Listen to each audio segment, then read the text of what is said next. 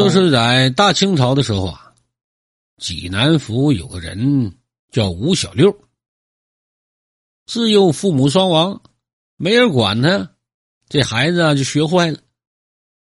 从小啊偷鸡摸狗，不务正业。后来呀，在老家就待不下去了，谁都烦他，没办法啊，就来到保定了。人生地不熟的，干什么呢？要饭吧。要来要去，就要到一个剃头匠的。这剃头匠一看，这小伙子挺精神的，你你别要饭了，你给我当徒弟行不行啊？那感情好了，哎，就收他当徒弟了，教他剃头。你还别说啊，那小子还行，真行，练了一年多。啊，这剃头的手艺啊，也学会了，也能够独立的为客人剃头。说南方有个商人，啊，姓崔，做什么买卖呢？卖牲口，啊，倒腾牲口的。从关外做买卖回来，就路过这里了。一寻思，出门在外，蓬头垢面呢。哎呀，进去收拾收拾吧。啊，干干净净好回家，哎，进店里就剃头去了。好巧不巧的，这吴小六他师傅有事儿啊，回家了，他搁这看店呢。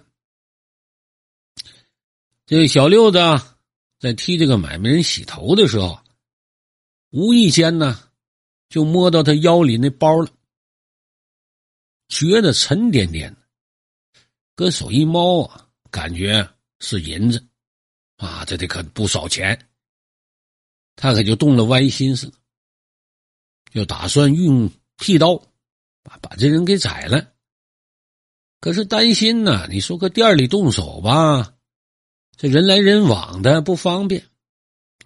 算了，出去我跟着他，在道上我把他杀了。剃完头，这商人给过钱就走了。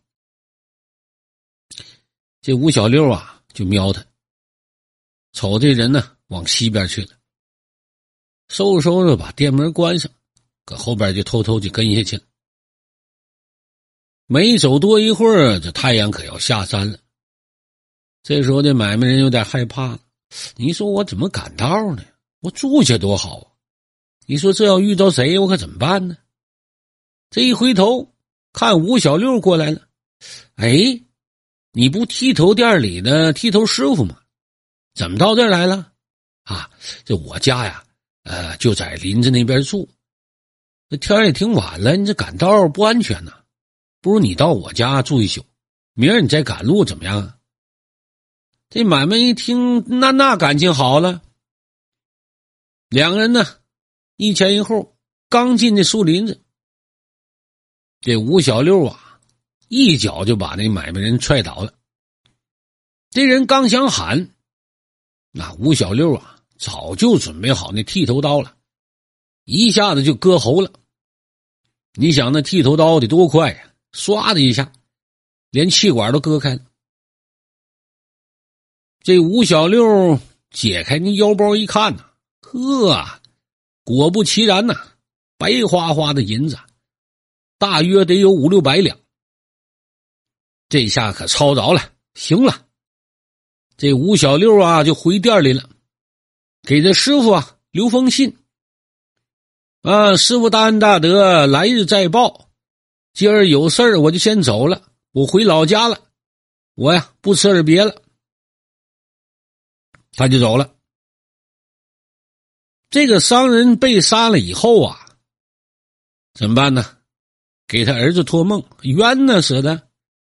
他儿子做梦就梦见了，梦见他老爹浑身是血就回家了，对他说了：“哎呀，这你爹死的惨呐，被一个剃头匠给杀了，你赶快到保定府，你给我报仇去。”这儿子可能醒了，半信半疑，这真的假的？跟家里人一说呢，哎，全家人都做了同样的梦，你看来这事儿啊是真的。这儿子一听，得给爹报仇去，赶忙坐船就赶到保定。到呢官府啊，果然呢，把他父亲的尸体就给领了，并且要求啊，官府赶快破案，啊，该花钱花钱，该打点打点。这个县令啊，你要本职工作哈，加上得了钱了，下力去排查。这一排查就发现了，剃头店的吴小六失踪了，派人一打听呢。这人去哪了？不知道。这一转眼过了一年呢，这商人的儿子啊，一看这县里解决不了啊，就告到府里了。可是呢，这案子仍然破不了，成了一桩悬案了。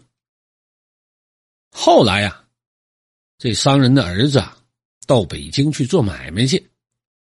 这天晚上呢，他又做了个梦。梦见他爹跟他说了：“说你明天剃头去。”这儿子醒过来感觉奇怪，好不让我剃头去干嘛呀？哎呀，信信爹的吧。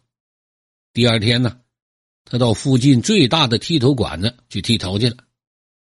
剃头的时候啊，他就问伙计啊，闲聊天啊，你这买卖谁开的？啊，伙计说我们老板姓吴，几年前呢，搁保定府来的。这商人的儿子一听啊，不动声色啊，就离开剃头馆了。啊，脚都对上路了，姓吴，搁保定来的，开剃头馆，错不了了，到官府去告发去了。官府呢，派人来了，一抓这店老板，仔细一盘问，这个人呢，就是想当年的吴小六。三年前杀死商人以后啊，就逃到京城了，开了这处剃头馆。自己呢是不剃头了啊，雇了很多伙计啊，就地经营那个店你说这吃饱了撑的，你干点啥不好啊？有这么多钱，你非得干剃头的买卖？哎呀，这终于啊查明了真相。这个吴小六啊也被判了斩立决，当时啊就给咔嚓了。